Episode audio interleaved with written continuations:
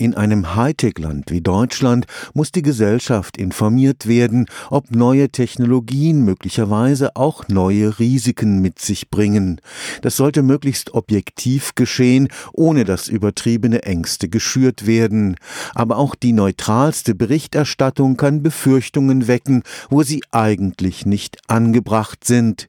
Das ist das Ergebnis einer Studie, die jetzt von Kommunikationsforschern vorgelegt wurde. In einem Experiment wurden in Australien Probanden unterschiedlichen Alters in Gruppen eingeteilt.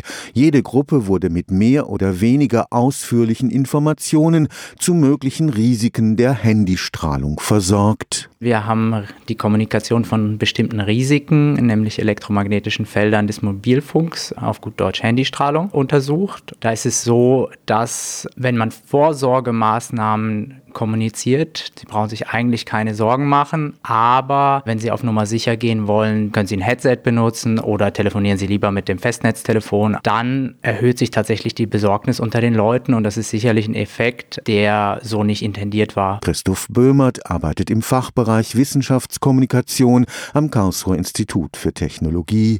Gemeinsam mit seinen Kollegen an der australischen Universität Wollongong hat er die Ergebnisse des Experiments ausgewertet.